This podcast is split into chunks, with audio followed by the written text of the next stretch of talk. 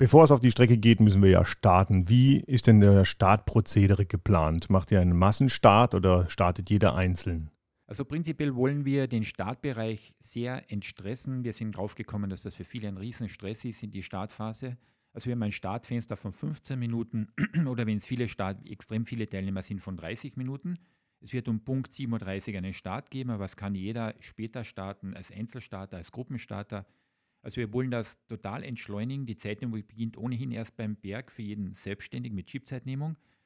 Und also wir fahren hin zum ersten Anstieg, dann natürlich die Zeitnehmung am ersten Anstieg, Abfahrt keine Zeit, wieder der Anstieg mit Zeitnehmung und so bis zum letzten Anstieg und ins Ziel.